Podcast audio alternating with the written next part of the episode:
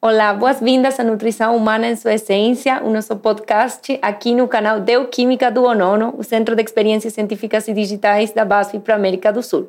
Eu sou Ornella e estou aqui com a Cíntia para falar hoje de um tema muito interessante. Aliás, todos os temas que tratamos aqui são muito interessantes, mas esse tem tudo a ver com sustentabilidade e está muito perto do nosso, do nosso coração aqui. Hoje vamos falar de fortificação de alimentos. Bem-vinda! Obrigada, Ornella, é verdade. O tema nutrição ele certamente é muito cativante, mas quando a gente fala de programas de fortificação de alimento, isso traz aí toda a importância, né? Um, um clima, assim, de querer contribuir, unir as pontes e todos os interessados. Então, vamos lá com a nossa vamos. conversa de hoje.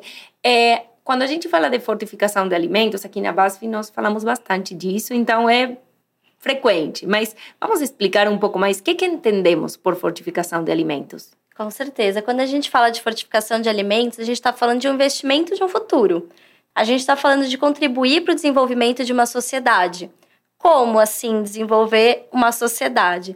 A gente sabe que uma criança nutrida, ela está mais apta para aprender, para se desenvolver e para no futuro ela conseguir concretizar mais realizações, né? Uma vez que ela está mais saudável. Então, hoje, quando a gente fala de fortificação de alimentos, a gente está falando de programas que envolvam atingir uma deficiência nutricional que hoje a sociedade tenha. Lembrando que quando a gente fala de programas sociais, a gente sempre pensa nas pessoas de baixa renda, mas não necessariamente é somente esse público.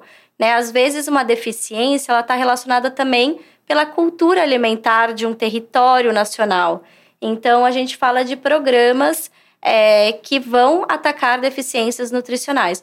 Logicamente, uma população é, mais carente, ela vai ter mais deficiência pela, pelo volume né, de alimentos, pela, pelo leque de opções de alimentos que ela vai ter ali na mesa dela.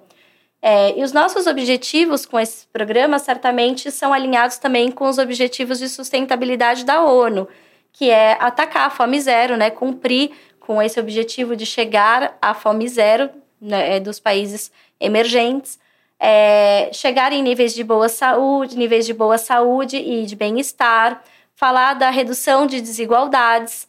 Então, como a gente falou, uma criança nutrida, ela está mais apta para ela aprender. Uma, pessoa, uma criança que aprendeu mais, ela vai conseguir se desenvolver mais. Então, assim, a gente atingiria é, também esse objetivo. Falar também de conquistar trabalhos decentes, né? Então, aí é, é um tema muito amplo, daria outros episódios de podcast, mas bem a verdade é que a nutrição ela também vai se relacionar a, a conseguir que essas pessoas estejam aptas para isso.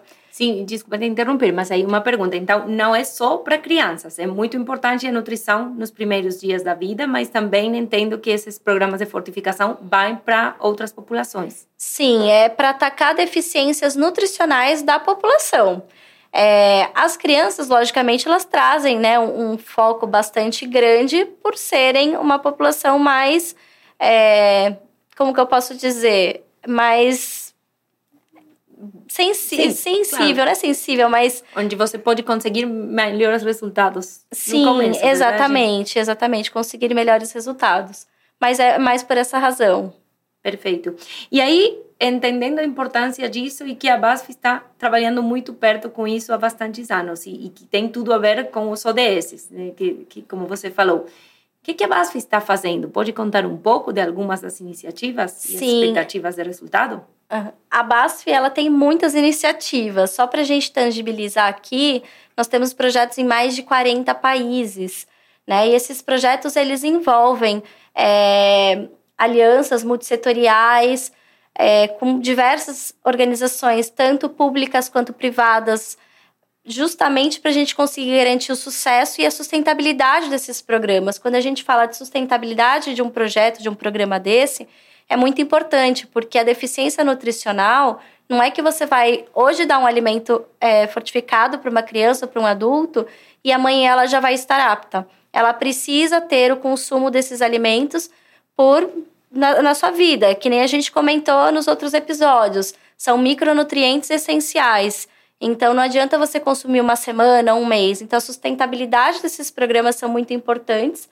E a BASF, ela conta com uma equipe focada para esses trabalhos, né? Então, desde a parte de assistência e suporte técnico, até a parte que a gente diz de conseguir conectar as pessoas interessadas para trabalhar em prol desse mesmo objetivo, promover workshops, participar de palestras internacionais para conseguir ampliar o conhecimento e conseguir unir todos em prol desse objetivo.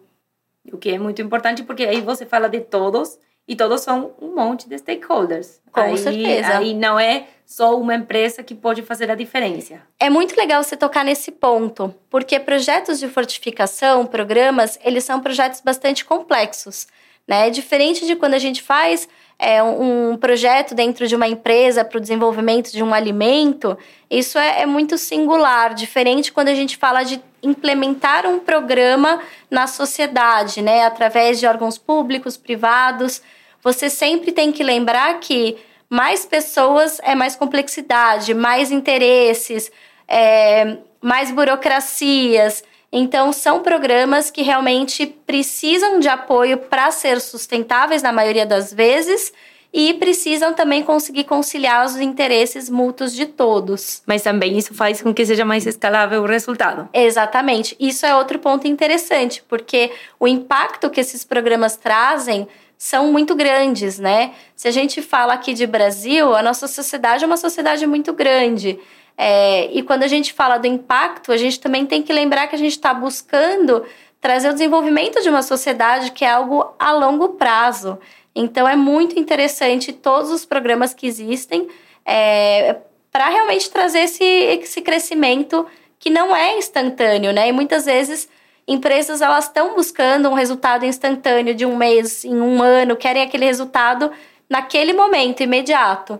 Quando a gente fala de fortificação e desenvolvimento da população, não é algo tão curto. Não, o bom é ter claro o norte, porque o caminho é, é difícil, mas a recompensa é grande também. Sim. E aí uma pergunta um pouco mais técnica. Qualquer alimento você pode fortificar? Isso é muito legal você mencionar, porque existem várias razões para a gente querer engajar as pessoas é, em programas de fortificação. E um dos pontos que se mencionam é justamente é, combater a deficiência por formas eficazes. O que, que a gente quer dizer com isso? Hoje existe tecnologia para você fortificar tudo, desde o chocolate, o sorvete, o leite, hum. o Gatorade, a cerveja e até o arroz e a farinha, né? Cerveja e chocolate estamos bem, arroz e farinha não, mentira. Isso. E quando a gente fala desses programas, né, de fortificação, com esse cunho mais é, social, o que, que a gente quer promover? A gente, o que, que a gente não quer promover no caso, né? É a mudança de um hábito, de uma cultura.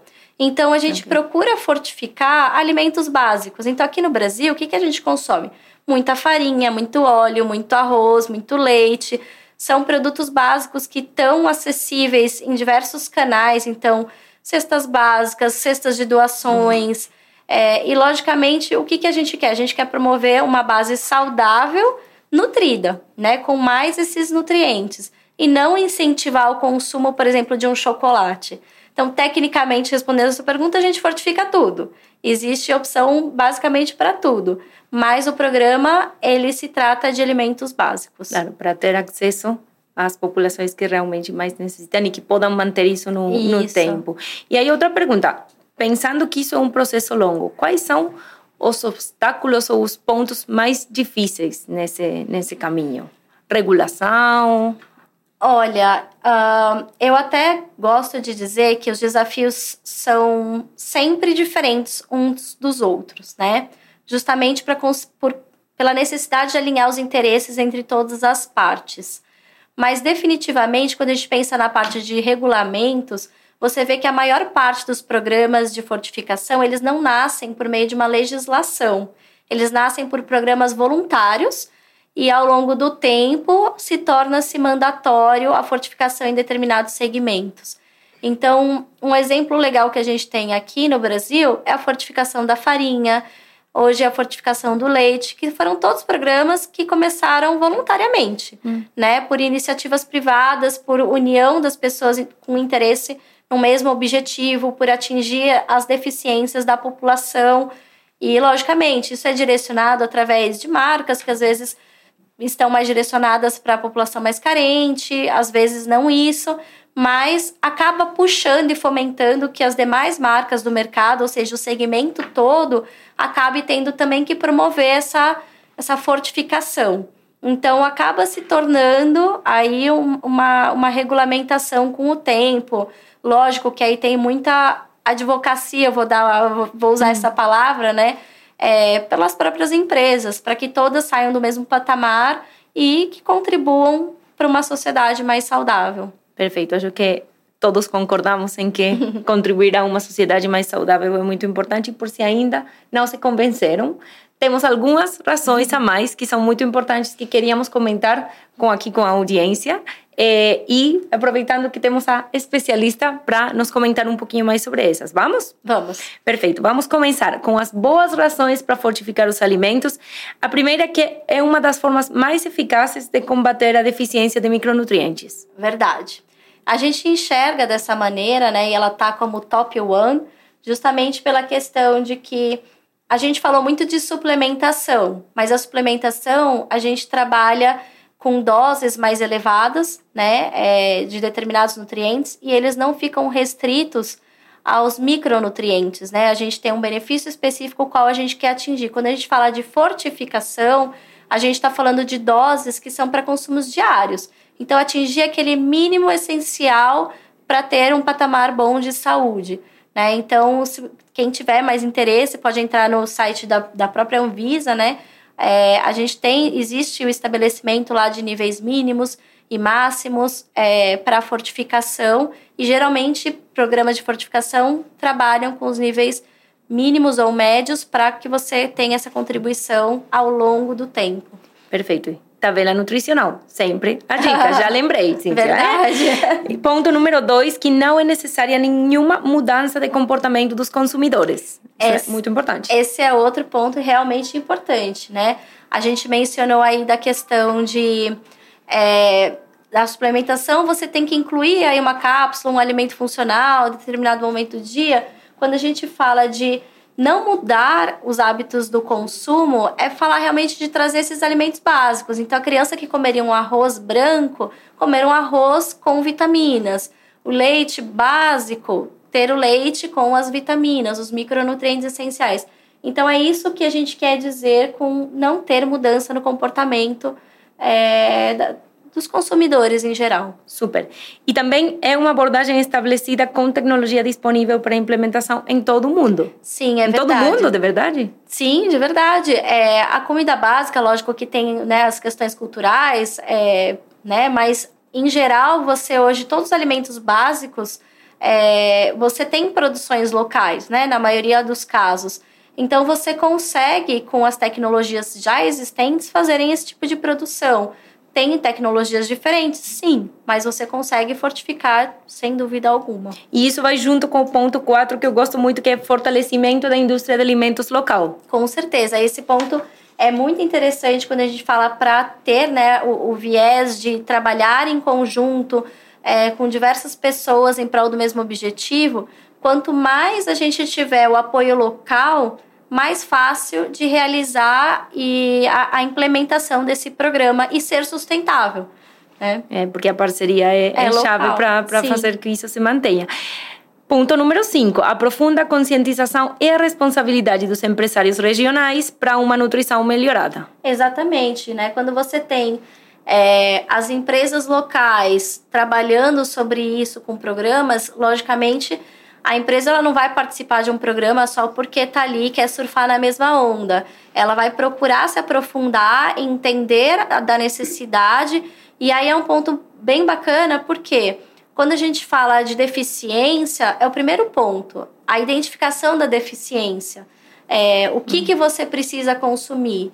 Então, quando você fala de aprofundar a conscientização, e, e, a responsabilidade entra nesses parâmetros de identificar o que é necessário, estudar, apoiar e ter esse mesmo objetivo de implementação. Bom, e também melhora a saúde e, consequentemente, promove a educação e a projetividade econômica. Sim, é praticamente um ciclo, né? Tá junto, Se a gente né? começa pelas crianças nutridas, elas logicamente vão estar mais aptas para aprender, se desenvolver, num futuro conseguir é, ter melhores, não vou dizer notas nas escolas, porque não é isso, mas assim. Tem que estudar é, também. Tem né? que estudar não também. Só fortificar lógico, os né? alimentos, chicos. Verdade, bom ponto. Isso ele vai te ajudar a ter capacidade para, né? Desenvolver toda essa, essa cognição que vai te levar a um futuro, obviamente, mais promissor. Então é isso que a gente procura. Super. E vamos com as parcerias. As parcerias com várias partes interessadas aumentam a conscientização e sinergia para os resultados econômicos e o apoio ao programa. Sim. É muito difícil a gente conseguir fazer a implementação de um programa por uma única iniciativa privada ou por uma única associação. É, você tem que ter várias pessoas em prol, porque são programas complexos, né? Então, quando a gente olha para a realidade de mercado, você tem empresas como nós da BASF que fornecemos as vitaminas, mas a gente não produz o alimento fortificado. E mesmo quem produz o alimento fortificado, ela tem um canal de vendas já estabelecido. É. Quando a gente fala é, de estender isso para um programa, é, um programa social ou para um programa é, de atingimento de uma comunidade mais carente, você precisa de outros canais muitas vezes. Às vezes trabalhar com merenda, às vezes trabalhar é, com cesta básicas, às vezes trabalhar com alimentação nas escolas. Hum. Então, você precisa de mais pessoas, é, mais partes interessadas. É, e é todo um tema de valor compartilhado, né? Sim. Gerar valor social e valor para um negócio para que isso possa continuar e, e, avançar. E último ponto que fecha com o primeiro que você falou, que contribui para os Objetivos de Desenvolvimento Sustentável das Nações Unidas, nesse caso o ponto 2, que é fome zero, acabar com a fome e alcançar uma nutrição melhor. Exatamente, isso conclui basicamente tudo né, do que a gente veio falando, o objetivo é esse. Então, tá claríssimo. Uhum. Acho que para todo mundo ficou claro e não, podem continuar ouvindo e ver nas notas que a gente vai deixar muita mais informação sobre os programas de fortificação de alimentos, sobre o que a BASF está fazendo e outras informações que podem pesquisar aí nos nossas notas. A gente continua estando nas plataformas de podcasts e também no YouTube com Nutrição Humana na sua essência e esperamos vocês nos próximos episódios. Muito obrigada, Cíntia. Obrigada a você, Ornella. Boa tarde. BASF We create chemistry.